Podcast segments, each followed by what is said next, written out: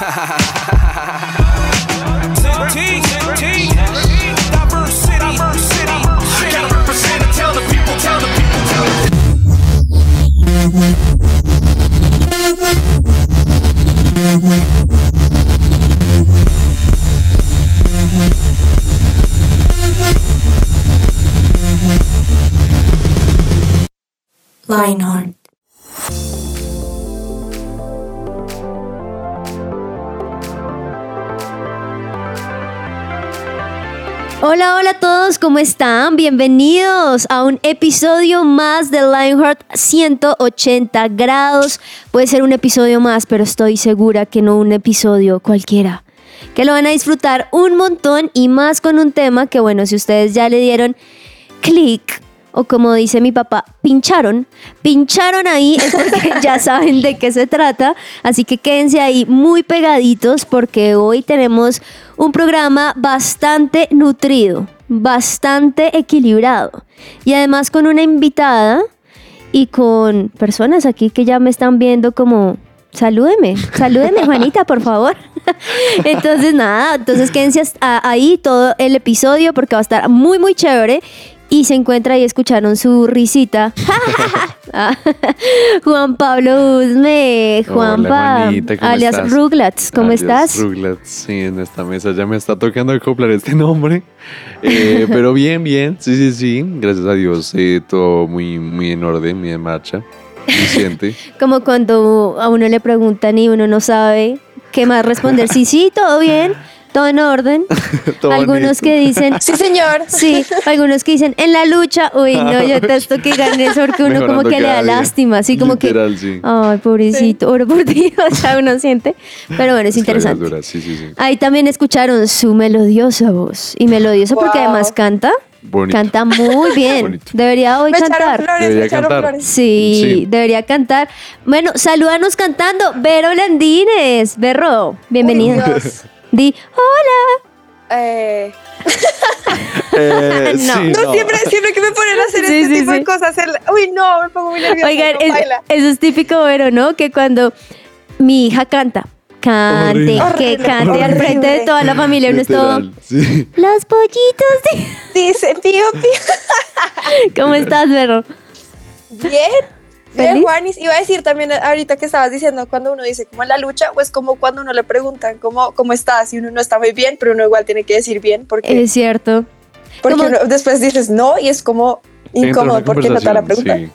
Sí, como que ya por inercia es la respuesta automática. Bien. Y uno a veces piensa, sí, bien y tú, y el otro, bien, ¿y tú? Y el otro, Bien.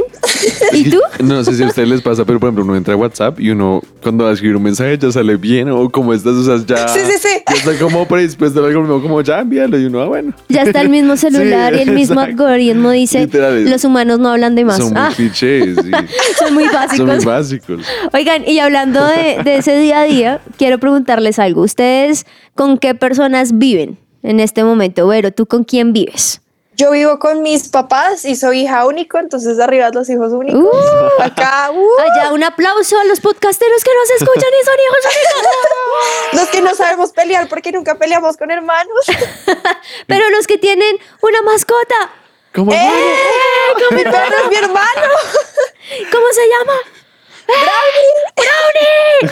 ¡Brownie! y empieza a ladrar allá. bueno, bueno, entonces vives ahí con tus papás y con tu con, tu no, es que a mí no me a mí no me gusta cuando ay, mi hermanito no es una mascota. No, mi mamá, mi mamá sí lo dice, es como ponle atención a tu hermano y yo es un perro. Pero lo hizo sí. perro. sí, sí. obviamente. Pero yo lo hice molestando. Sí, claro, claro. Poniéndole el pañal, no, sí, no, no, humanizándolo, pero sí, no, sí, sí. Juanpa, ¿tú con quién vives? Yo vivo con mis padres, eh, con un hermano, pero pues no vivo con mi hermano, sino mi hermano vive en otro país, pero pues tengo un hermano y pues con mis padres y con mi gatica, mi gorda. Oh, tu hermanita. no. no, mentiras, no, oiga, no, porque luego nos escriben con esta sociedad tan sensible. Uy, no. Nos escriben como así que la no, mentira. mentira, no, pero sí, es que los, es que las mascotas son parte de la familia. Sí, pero, pero tampoco entran a ser Sí, no. Pues, mi hermano, mi primo, mi mamá, mi papá, o sea, no. Es como, no, sé si ustedes han visto hoy en día, hoy en día uno mira en un coche y es como, hay un bebé y es un perro. Ay, sí. Sí, eso es muy Oye, sí, sí. a mí me pasó eso hace poco, porque yo estaba viendo un coche y me pareció súper lindo y yo, ay, quiero ir a ver y así las personas estaban súper bien vestidas, entonces yo, no, ese bebé debe ser precioso, foto, sí. o sea, y veo, y era un perrito, sí. Pero era lindo. tenía, sí, era lindo, pero Vero tenía cobijita y todo y tenía como No. dos peluchitos al lado. Ay, no, no, eso sí me parece terrible. Sí, es que es un poco complejo, ¿no? Es complejo, es complejo porque ellos como que no saben en qué momento se torna a ser un humano. O sea, como que Sí. uno les dice como ustedes lo humanizaron. No, no, no, no lo humanizamos, es una mascota. Pero No lo humanizamos, pero cállate que le duele si lo escucha. Sí, sí, sí. Sí, literal. Y sí tengo un primo. ¿Sí es así? Sí, es así, es así. Lo lleva literalmente el carro, la parte de atrás, es una cama para el perro. O sea, es como. Ay, no, no, tiene que ir así porque es que de pronto se estresa. Yo como. Oigan, deberíamos tener un programa completo de eso. O sea, hoy no, sí, pero hoy no, pero- que fuésemos a hablar. sí, literal. Pero bueno, ¿quiénes tienen perros? ¿Quiénes Sí. tienen Esto es una, una abrebocas de lo que se viene. Además que ya, ya leyeron el podcast y dice, mis papás son divorciados y estamos hablando de perros. perros. No, no, no. No, no, no, O de no, gaticos, no, no, Sí, no. sí, sí, no. Pero es que sí son parte de la familia. Pero en serio, anotémoslo ahí, puede ser Sí, un buen tema. Voy a enviarlo. Miren, un minuto de silencio por la buena idea que se nos acaba de ocurrir. No me tiras ya. Ya, mucho. Pero bueno, estamos hablando y les pregunté eso de con quién viven, ¿cierto? Porque muchas veces con quién vivimos también determina muchas veces lo que creemos, lo que pensamos de la vida, Total, ¿cierto? sí. Hay personas que de repente pueden tener papás y pueden tener hermanos, pero no saben relacionarse con gente. Correcto. Hay personas que quizá viven solos, pero han tenido un ambiente social, entonces saben relacionarse con gente, ¿cierto? O sea, muchas veces por más de que tengamos cierta familia alrededor, tenemos nosotros como individuos, como personas individuales, pues diferentes ideas sobre qué es una familia, sobre cómo es la crianza y un montón de cosas.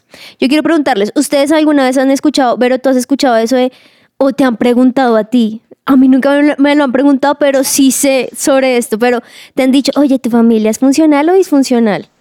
Sí, a mí me han preguntado. Sí.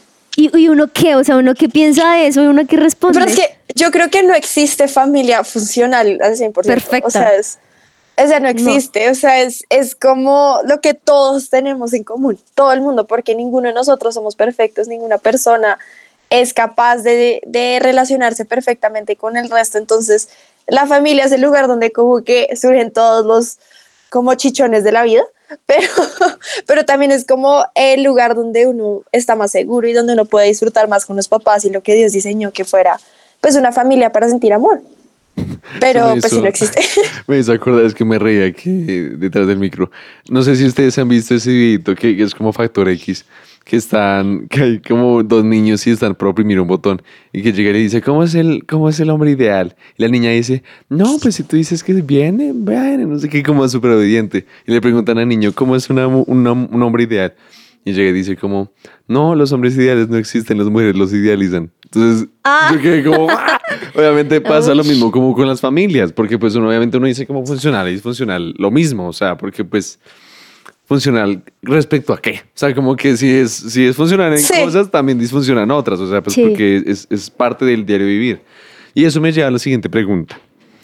¿Qué es una familia? ¿Qué es una familia? ¿Qué es una familia? ¿Qué es una familia? Piénsenlo ahí. ¿Ya lo pensaron? Muy bien. una familia, pensémoslo desde el comienzo. Una familia fue creada por quién? Por Dios. Dios. Obviamente. Obviamente. Obvio, obvio, obviamente, obvio. O sea, de la costilla. O sea, la familia fue idea, como todo lo Sí. bueno, es de Dios. ¿Y qué es una familia? Pues primero, unos esposos, ¿verdad? Unos Ujú. papás. Unos, bueno, puede ser que al comienzo no sean papás. Muchas veces piensan, incluso hay casados que dicen, no, pero todavía no somos familias porque no tenemos hijos. No, amigo o amiga, No, si de repente quizá tú nos estás escuchando, ya son familia. Pero luego llegan los hijos. Sí. ¿cierto? Y también es un mandato de Dios y es multiplíquense. O sea, tengan hijos. No vamos a entrar más en detalle. Tengan hijos, ¿cierto? Amén. Sí, sí, sí. Ahí, entonces, Palabra de Dios. palabra de Dios. Y muchos dicen, amén, no mentiras. A ver. y es, listo, ya tenemos hijos, ¿verdad?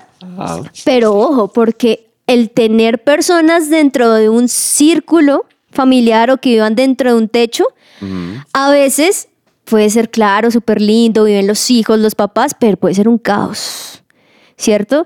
Y puede ser esa familia, puede ser llamarse otra cosa no familia, si me hago entender? O sea, porque hayan, han existido, pasan tantas situaciones dentro del hogar que Sí. los hacen cada uno a su lado. Correcto. ¿Dejas de ser familia? No. No. No. O sea, tú te, o sea, Vero se pone brava con la mamá. Es que, y deja de ser su mamá. No, no. Nope. No, o sea, nunca va a dejar de ser su mamá. Eso sonó re mamá. Sí, la verdad, sí, me estoy Es que mire, como- mientras usted viva en ese techo. Yo sí, se está preparando. Así es, pero eh, como que hay un momento donde también uno tiene que identificar que mi familia no es la misma familia de Juanpa, que Juanpa no tiene la misma familia de Vero, que Vero no tiene la misma, o sea, no tenemos la misma familia, pero todos somos familia, así que existen algunos tipos de familia, ¿no, Juan? Sí, pues yo voy a enlazarlo con dos cositas. O sea, pues yo voy, es que no sé en inglés. En inglés, es que, a ver, empecemos por el comienzo. Pero si tú eres B2, Sí, por eso voy a decir, en B2, en B2 hay una clase que llega y dice, es que tipos de familia en inglés. Entonces dice como, por ejemplo, two income family, que es como, por ejemplo, la- las parejas que trabajan todo el tiempo y no tienen como el espacio para tenerse en una relación interna. Están las nuclear family, que son como las familias nucleares, las que están compuestas por padres e hijos. nucleares, Nucleares, o sea que sí. todos son científicos. Eh, Mentira. no, eh, no, pero sí surgen de un núcleo. ¿Qué va? Literal. ¿Qué tan mal? Sí, yo sé. Pésimo, pésimo.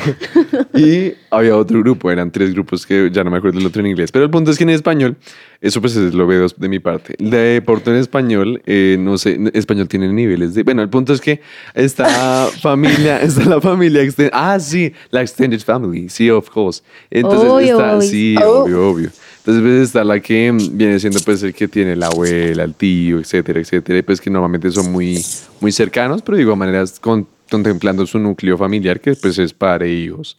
Ya en español se encuentra, por ejemplo, la monoparental, que es aquella Sí. construida por un progenitor y sus hijos. Ujú. Eh, es decir, Solo uno. uno, sí. O sea, está el papá o está la mamá. Exactamente.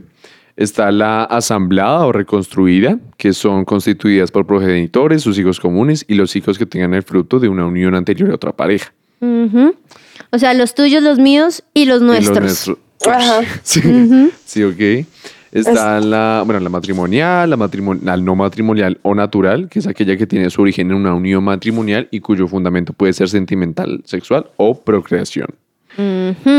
O sea que si aquí para irnos ya a palabras más ¿Profundas? no más prácticas, Ah, ok, porque sí, es que sí, tú eres Es- demasiado Discúlpame, es que, sí, o es- sea, es que estoy leyendo un artículo que habla muy... Discúlpame, sí, sí. sí. No, pero es muy chévere. Como todo profesional. Es muy chévere porque era lo que hablábamos. O sea, existe en la familia, ¿verdad? Sí. Pero existen diferentes tipos de familia porque nos está escuchando la persona que solo vive con su mamá.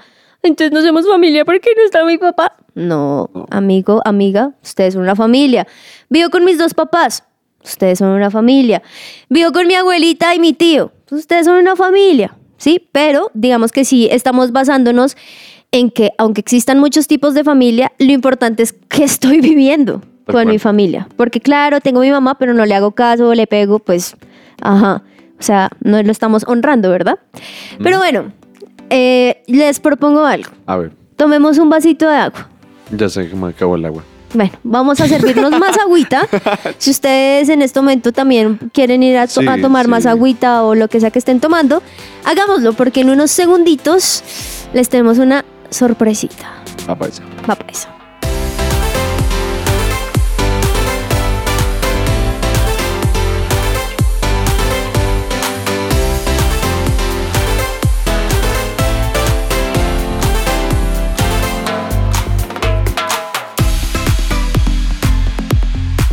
Somos su presencia radio. Bueno, y acá continuando la charla de las familias funcionales, disfuncionales, diferentes. Acá lo que queríamos igual enfocarnos en el tema, que fue es el título de este programa, que es sobre las familias divorciadas. Es impresionante ver la cantidad de familias que sí sufren de divorcio por algún lado. Es impresionante, especialmente en Colombia. Durante el primer trimestre del año, la cantidad de parejas divorciadas fueron 2.133. Entre el Wow. 2012 y el 2021 hubo 601, 103 mil No, 600 son. Muy bien, 600 son mil. En las matemáticas también hay A2, A2 B2. No, Literal. pero sí, ahí lo Perdón, dijiste, Es que estaba 600 son mil. leyendo y no, dislexia, perdón. Bueno, alrededor de 600 mil matrimonios civiles divorciados, de los cuales una tercera parte se divorció. O sea, es decir, alrededor de 215 mil parejas que se Tremendo. divorciaron. Y Tremendo. mundialmente creo que eh, la tasa de divorcio es del 50% de parejas, o sea, es mitad de las parejas que se casan se divorcian. También creo que el promedio de lo que dura un matrimonio hoy en día son ocho años. Y Tremendo. ocho años no es nada, o sea, eso es, es impresionante. Es que mira que me parece tremendo como ahorita, incluso en las mismas notarías, mientras se están casando, les están diciendo cómo se pueden divorciar. Wow. Ahí mismo, o sea, como, listo, este mismo papel también lo puedes tener si te quieres separar. O sea, hasta ahora están diciendo sí, lo acepto. Y ya al mismo le están dando la opción de, bueno, si no funciona, tranqui. Y ahora incluso Sí. es muy fácil. Eh, no sé si sea cierto, pero por ahí alguien me dijo que hasta ya por internet se puede hacer. O Uf. sea, quieren todo, ah, bueno, no sirvió. Todo. ChatGPT, divórciame. Sí, TPT. pero, que, pero esas cifras, esas cifras duras, pero... Sí, no, muy Sí. dura, sí. Y algo más es que las causas más frecuentes del divorcio son, pues, claramente infidelidad, maltrato, embriaguez habitual, enfermedades incurables que ponen en riesgo la salud física o mental del otro cónyuge. Y pues, estén que estas son unas razones muy grandes, pero en sí eh, el matrimonio pues es algo difícil, es algo que es una idea que de Dios, pero igual requiere mucho sacrificio Demasiado. y hay muchas personas que simplemente no son capaces de pues asumir ese reto y es muy Claro. triste ver esas familias rotas y cómo eso pasa tan hoy en día más frecuente que nunca. Y es que pasa frecuente, Vero, como tú lo dices, pero también muchas veces son papás que deciden tomar una decisión, pero no saben lo que está afectando a su hijo. Claro, Y muchas veces no, si tenemos diferencias, eh, ¿cómo es que lo llaman? Irre- irreconciliables. Pero bueno, ¿y qué vamos a tratar de hacer por nuestro hijo? O si Total. definitivamente es la opción por una infidelidad o lo que sea. Pues Ay, nosotros podríamos, señora, no, no, no, eh, yo iba a meter una, un chiste. metí la cucharada rápido, no, que yo pensaba en todo esto, yo pienso por ejemplo en los hijos de Piqué y Shakira, pobrecitos, Oye, sí. O sea, imagínense que tu mamá le escribe una canción de tanto odio a tu papá y así Es no cierto. O sea, yo digo, qué pecado, de verdad, pobrecitos. Y que ellos ahora sean partícipes con esa última Sí. canción que ella sacó, que ellos mismos cantando y ahí todos lloramos. Porque también, claro, es mostrar el dolor, pero cuando ya uno va y, le, pi- va y le pregunta internamente a él por encima de lo famosos que son sus papás, pues también es un dolor que yo creo que ninguno nos podríamos imaginar ese nivel. Pero Total. pues nosotros aquí, muy chévere de la vida, Juan Vero y yo, pero bueno, en algún sentido crecimos con nuestra familia, o sea, con nuestro papá y nuestra mamá. Sí. Entonces trajimos a una experta. A una experta no solamente en su área, porque además miren lo que ella Es hace, tesis, hay que tesis. decirlo, sí. Dura. Ella es abogada egresada de la Universidad del Rosario. Tiene 24 añitos. Mm, en fin. es líder de jóvenes universitarios en la iglesia, el lugar de su presencia. Y además ya hace parte de nuestro equipo de Lionheart. Las personas quizá lo van a escuchar y van a decir, pero no reconozco su voz. Pues ella ha estado detrás de todo lo que pasa en el programa, así que es muy chévere también escuchar su voz y escuchar además sobre su experiencia personal que ha tenido con este tema. Estamos hablando de María Fernanda Chavarro. Mafe, un aplauso. ¡Ay, qué emocionante estar hoy aquí con ustedes, verlos! Y no, para mí un honor estar aquí con ustedes. Ya hago parte de Lionheart, entonces un Qué privilegio. rico. Hablarlo, ¿no? O sea, porque Sí. siempre estás detrás en la escaleta, en la investigación, el invitado, pero hoy aquí tú contándonos de ti. Tremendo, gracias. Voy a llorar. Ah. bueno, ¿cómo está actualmente? Y hago la misma pregunta que le hice a ellos, conformada tu familia. Súper bueno. Mi familia está conformada por mamá, papá y tengo dos hermanas mayores. Mm. Entonces, mi hermana del medio es hija de otra mamá y mi hermana mayor y yo somos hijas de la misma mamá y el mismo papá.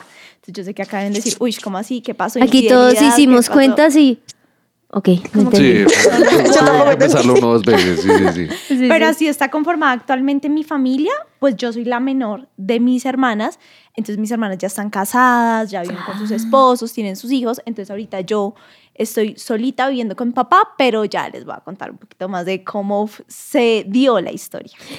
Sí, queremos que nos cuentes más. Aquí todos Re- estamos. Saquen por favor las palomitas. Y traigan un poeta.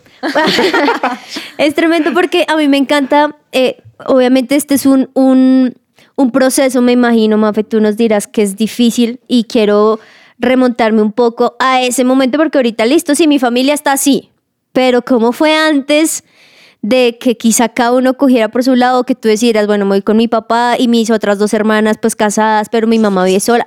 ¿Cómo fue antes de? ¿Cómo lo tomaste tú también? Tremendo. Eh, digamos que haciendo una conexión con lo que ustedes decían antes, me gustaría que miráramos un poquito el significado de lo que es la palabra divorcio. Sí. Y según la Wow. RAE dice que es la separación de cosas o personas que están o deberían estar unidas o relacionadas. Entonces Wow. esto inmediatamente te habla de una ruptura. Algo que el deber ser debería ser estar unido, se separa. Y aquí empieza un poquito la historia de Mafe. Pues Mafe nace por allá en 1998, yo ya me siento súper vieja. No, No, eres súper joven. añitos, 2000, no. es- Eres súper joven. Sí, total. Y es tremendo porque cuando yo nazco, mis papás no están juntos. Ok. Entonces nunca Ok. experimenté una realidad en donde mamá y papá estuvieran juntos, donde tal vez mamá eh, esperara a papá en casa a decir, ay, te, te hice la comida, pues yo no lo viví. Y esto pasa porque mis papás desde la luna de miel se dan cuenta que no se entienden En la luna de miel. en la luna. de miel. No. Y Wow. ellos dicen, no, mire, como que esto era emoción, esto era mariposas en el estómago, pero usted y yo tenemos temperamentos que chocan un montón. Mis papás no son cristianos, entonces no es como, vamos a llevar nuestro temperamento a Dios. No, o sea, eh, Claro, no nos entendemos, somos los dos súper coléricos y empiezan a haber problemas en su matrimonio. Y es donde, hablando hoy, digamos que retomando con mi familia, me dicen, tal vez nunca hubo amor, pero sí hubo afán por casarse y establecer una familia. Y que Wow. esta sea la oportunidad para que elijamos bien. Sentir emoción y el sentimiento es bonito, pero hay que ser un poco racionales y acompañar siempre nuestra vida con dirección del Espíritu Santo. Cosa que mis papás no tuvieron porque nunca tuvieron bases de alguien que los formara en esto. Pero ellos en la luna de miel dicen, esto no va a funcionar, no funciona. Intentan vivir un tiempo juntos, no la logran. Mi papá y mi mamá se separan como de cuerpos, pero legalmente siguen casados. Y mi papá decide empezar una relación con otra persona y ahí queda embarazada la persona con la que él está. Entonces ya cada quien estaba por su lado, fueron ocho años en los que ellos estuvieron separados, nos habla, se hablaban de pronto por mi hermana mayor, pero nada más que eso. Pero ¿y tú vivías con tu mamá? No, yo no, había, nacido. Ah, No, pues yo dije, pero mi Mafe, ¿qué? Si la otra medio, hermana pues, es mayor, pero ahí me pues, perdí. Es la menor, eh, van en medio, Ah, tienes que ya. estar en la juega. Listo, sí. listo, perdón. Ya, ya me metí en la película. De Sí, que- Entonces, cuando, cuando ellos se separan durante ocho años, pues ya no había posibilidad de que ellos volvieran a estar juntos. Ya era como firmar el papel porque ya Mucho no tenían tiempo, nada. claro. Pero mi papá decide volverlo a intentar con mi mamá. Ah, o sea, termina con la otra señora de tu hermana y decide volver con tu mamá. Exactamente. Entonces, como que en su, en su intentar que funcionaran las cosas con, con mi mamá, pues queda embarazada mi mamá. De, De tu hermana. No. No, de ella. No De es, ella es la menor. La verdad es que todo estaba planeado, es para que Sí, ustedes claro, estuvieran es para- Para ver seguros. si están sí, atentos. sí, yo sí. sé que esta historia parece un sancocho y cuando yo la cuento. No, pero ahí vamos bien. No, pues, Pues, yo voy bien, yo un poquito- pero ya practicando por años. sí, yo ya la repito, administraciones, Ah. o sea, ya uno se acostumbra. Ministraciones, dígase lo que pasa en la iglesia en lugar de su presencia, que cuando uno tiene una persona donde uno va y le cuenta sus cosas, a veces uno necesita desahogarse un poquito más y a eso lo llamamos ministración.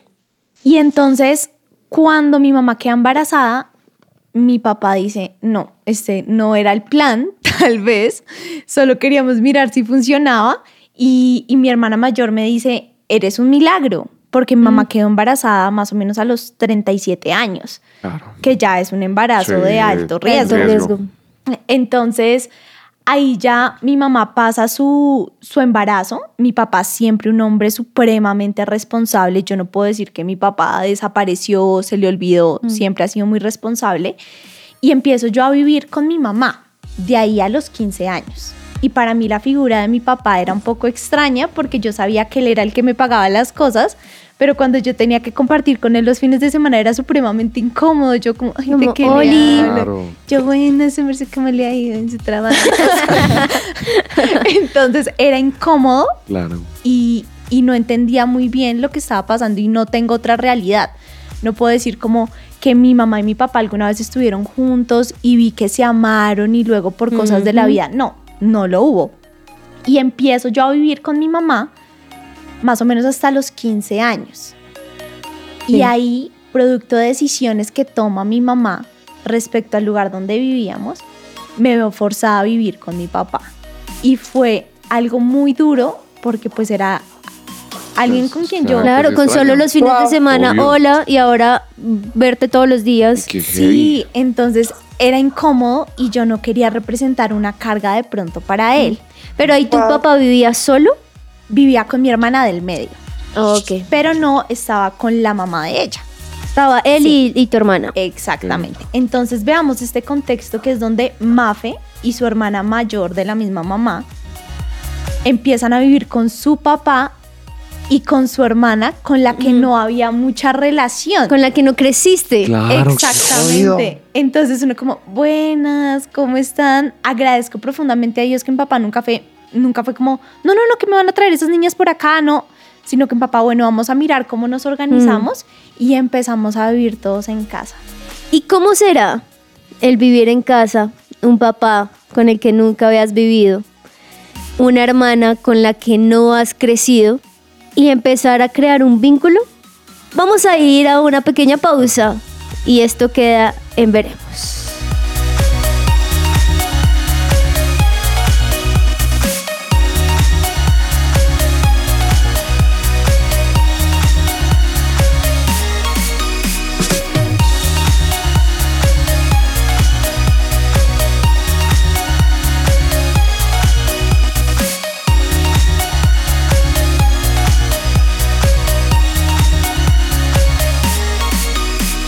Su presencia radio te acompaña. Lo que Dios tiene Para ti.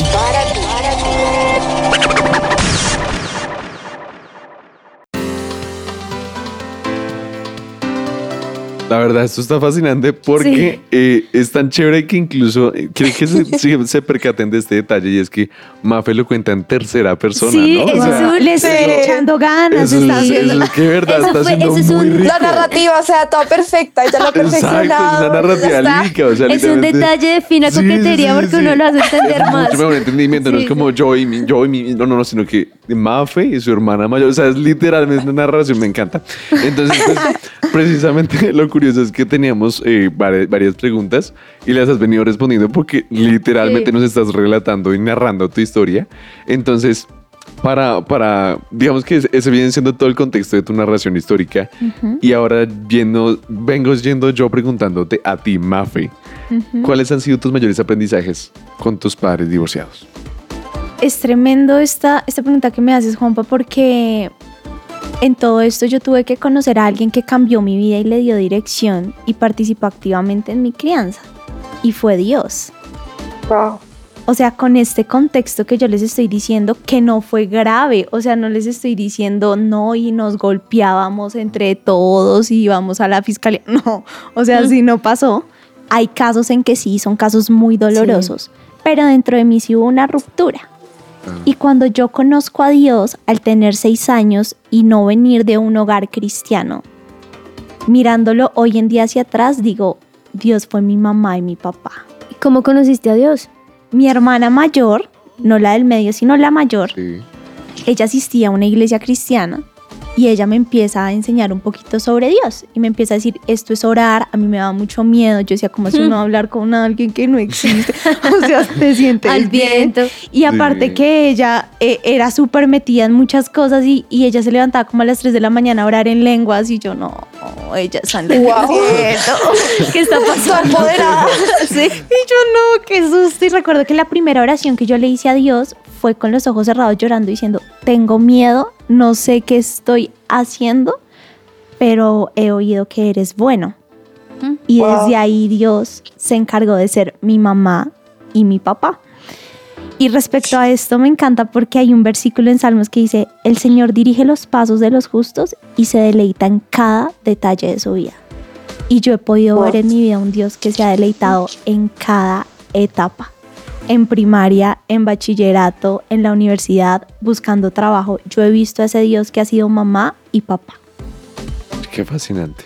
La verdad, de verdad, no puedo creer que esto te pasa. Es, es muy bonito porque Pero se quedó en silencio también, o sea, ya fue como... no, no sé qué es que es responder. choqueante porque es, es a ver, eh, eh, como, lo, como lo dijo Juanita al principio, eh, nosotros digamos que teníamos, entre comillas, una familia como, como monótona, o sea, como que es muy normal. Y este caso de, de- este tipo de casos son re fascinantes porque es, es que sí, son tanta variedad y como tú lo plasmas es, es divino porque es... es Claro, porque es ya desde un corazón que entiende que no Exacto. es porque Dios es el culpable, sino todo lo contrario, Él me está ayudando para sanar esto. Y por eso, Mafe, digamos que ya listo, tú lo entiendes. Pero, ¿cómo es actualmente la relación que tienes con tu mamá y tu papá? Porque, listo, dices que pasó algo en lo cual tú dijiste, me voy con mi papá, ¿verdad? En ese algo, pues también debió quedar muchas heridas con tu mamá, ¿no? Claramente. ¿Cómo es ahorita? Pues también estamos mencionando que entraste a vivir a una casa donde tu papá solo era el fin de semana. Hola, chao. Y con una hermana con la que no creciste. ¿Cómo es actualmente ya tu relación, tu vivencia con ellos? ¿Y cómo es tu comunicación con tu mamá? Wow, es increíble porque creo que lo mejor que me pudo haber pasado en la vida fue encontrar un Dios que le diera orden a lo que estaba en desorden. Porque cuando yo sentí que el mundo se me estaba moviendo, Dios tenía el control. Y hoy lo veo, desde el presente lo veo en el pasado diciendo, tú no te preocupes que yo me encargo de ti. Y es fascinante porque cuando yo empiezo a vivir con mi papá, pues es raro, no había mucha confianza, pero Dios usó esta situación para que hoy en día mi relación con papá esté 100% restaurada. O sea, yo tengo un nivel de confianza con mi papá donde yo le puedo abrir el corazón, él Mm. trata de aconsejarme desde su visión de vida porque no conoce de Dios y él me cuenta sus cosas y digo, gracias Dios, gracias porque en mi vida se ve tu fiel amor. Y la relación con mamá también es buena porque como viví con ella, hay confianza. No hay con ninguno de los dos que yo diga, ay, qué incómodo, ¿de qué Mm. hablamos? No, yo puedo ser 100% yo y es fascinante. ¿Y ellos dos se hablan? Ese es el punto. Y es que hay parejas que cuando terminan pueden llevar una relación súper bien, se ven, salen a comer. Mis papás por el divorcio que tuvieron jurídicamente fue muy complicado, emocionalmente fue muy complicado, económicamente fue muy complicado. Mis papás tienen una relación muy diplomática. Es como se ven en grados, matrimonios, eh, cumpleaños, tratan de evitarlos. Es de evento. Exacto, es de eventos y realmente ellos no tienen una relación y hay dolor en su corazón. Y ahí es donde viene el rol de hijo respecto a cómo debe ser mi actitud frente a esto. Cómo debe ser mi actitud en una relación que sigue rota y donde el día de hoy yo hablando con cada uno duele, duele en el corazón de ambos. ¿Cuál debe ser mi actitud? Y este punto es esencial porque como hijos de padres divorciados, debemos llevar primero nuestro corazón desnudo ante Dios para decirle que nos dolió lo que pasó. Wow. Durante mucho tiempo yo hice un cascarón muy duro y me decían, tus papás son divorciados. Sí, normal, pues la estadística que Ex. leyó Vero dice que eso le pasa a todo el mundo, o sea, no es trágico. Pero realmente a mí me dolió. Y hubo un momento donde yo tuve que ser transparente con Dios y decirle, ¿sabes qué, Dios? Si yo hubiese podido elegir otra familia, otro orden de familia, lo hubiese elegido mejor. Mm. Y Wow. creo que fue de mis conversaciones profundas con Dios en donde tuve que ser transparente. Y que tengamos esto en cuenta, nosotros tomamos decisiones en nuestra vida y esas decisiones tienen consecuencias. Nosotros decidimos quiénes son nuestros amigos, con quién nos vamos a casar, si recibimos a Jesús o no en nuestro corazón, pero no a nuestros papás. Esa fue una decisión que tomó Dios. Y Mm. tuve Wow. que aprender a descansar en su soberanía en que él sabía que era lo mejor para mí, que necesitaba el ADN de mi mamá y de mi papá para que yo esté hoy aquí sentada. Entonces fueron conversaciones muy íntimas y profundas con Dios, en donde tuve que ser honesta y decir, a mí no me pareció tu plan, Mm. para que Wow. me sanara el corazón. Qué tremendo. Ush, Mafe, y una pregunta que yo te quería hacer, pues me impacta, me impacta todo lo que dijiste, o sea, creo que todos estamos como en shock, además de Sí. con la, o sea, con lo- la forma que lo hablas, ya se nota que de verdad Dios entró a tu corazón y transformó toda la historia, o sea, que lo que era, lo que el diablo quizás trató de eh, volver disfuncional, de dañar y de engañar, com- Dios completamente lo transformó a algo bueno, a que sacó algo, un buen fruto de ti. Pero una pregunta que yo sí te tenía, pues es como, ¿cuál sería tu consejo para los teens o los jóvenes adultos que quizás estén escuchando esto ahorita? Porque pues yo hablo de mi papá, mi papá creció con papás divorciados y me acuerdo que él durante su niñez no se vio muy afectado por esa relación entre sus papás, sino hasta que fue adolescente y hasta que fue adulto joven que empezó a llenar esos vacíos con otras cosas del mundo que obviamente no le iban a suplir eh, pues ese faltante que tenía en su corazón. Pero ¿cuál sería tu consejo para esos adolescentes que ahorita quizás estén pasando por un momento difícil considerando el divorcio de sus papás?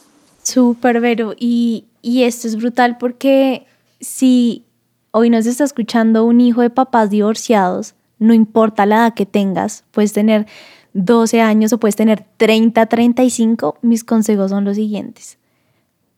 Lo primero es desnuda tu corazón ante Dios, porque nada te sirve estar duro como una roca.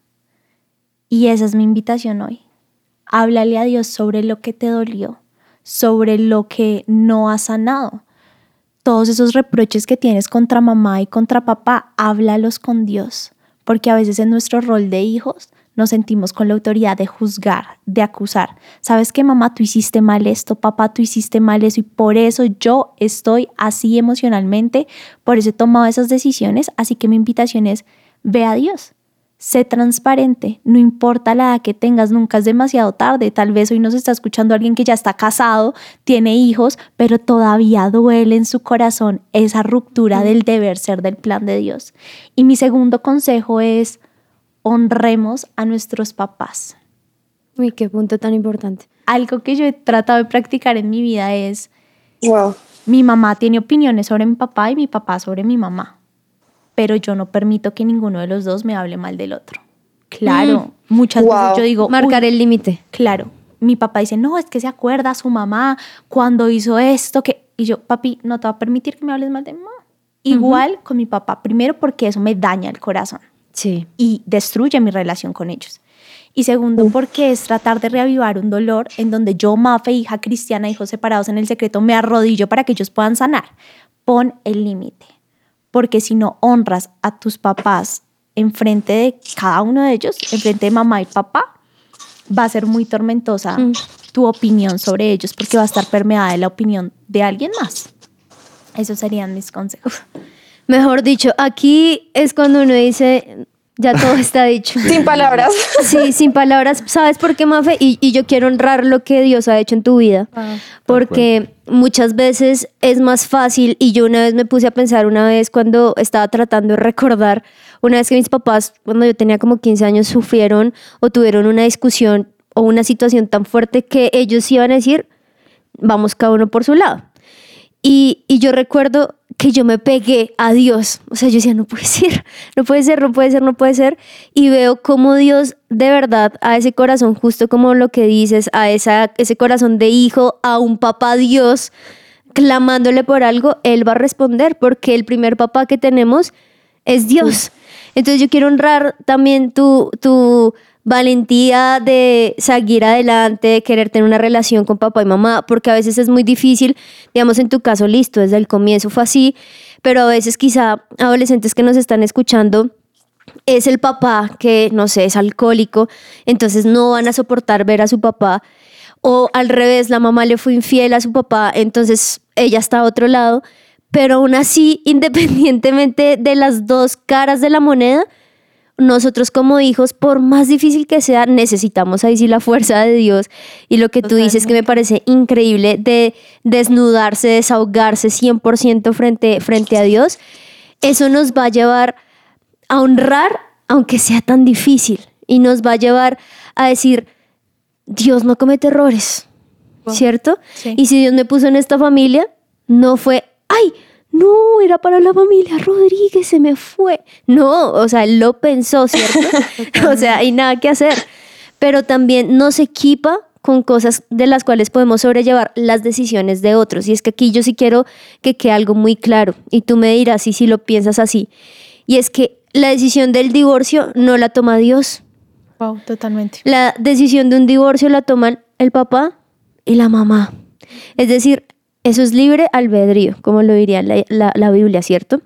Entonces, hoy es como el llamado a no le eches la culpa a Dios si tus papás están divorciados o si estás pasando por, un, por una situación así. Porque las decisiones, ni siquiera tus papás, las decisiones las toman ellos, ¿cierto? Más bien, en vez de cogerlo como tu enemigo, hazlo como Mafe lo hizo. Cógelo de amigo, cógelo de tu confidente, de el que sí te va a escuchar, el que sí te va a entender y solo así vas a poder tener esta paz con la que hoy Mafe nos está hablando que hasta Juana ahí se le se, le, se le aguaron los ojitos y todo. Bonito, muy bonito. Porque creo que, que es lo que Dios tiene para, para cada uno de nosotros. Mafe, gracias. No, a ustedes. ¿Quieres algo? ¿Sientes que se te queda algo por decirle a los oyentes? Me gustaría compartirles un versículo. Está en Salmo 107, 43 y dice, los sabios tomarán todo muy en serio. Verán en nuestra historia el fiel amor del Señor. Y hoy quiero decirles, si Dios ha podido conmigo participar activamente en mi crianza, formar mi corazón y mi carácter, también lo quiere hacer contigo y que tú más adelante puedas decir, en mi historia se vio el fiel amor del Señor. ¡Wow! Un aplauso para Mafe por Un aplauso. Gracias Mafe por estos minutos aquí en Lionheart, que es tu casa. Gracias. Gracias, gracias, Mafecita. Gracias. Gracias, gracias. Gracias, Vero. Gracias, Juan. Gracias a todos ustedes, las personas, los podcasteros, como les digo, que nos están escuchando al otro lado. Y también saben qué digo, a las personas que quizás no escuchan nada, mis papás no sean divorciados, también disfruten de eso, de vivir con sus dos papás, también honrelos.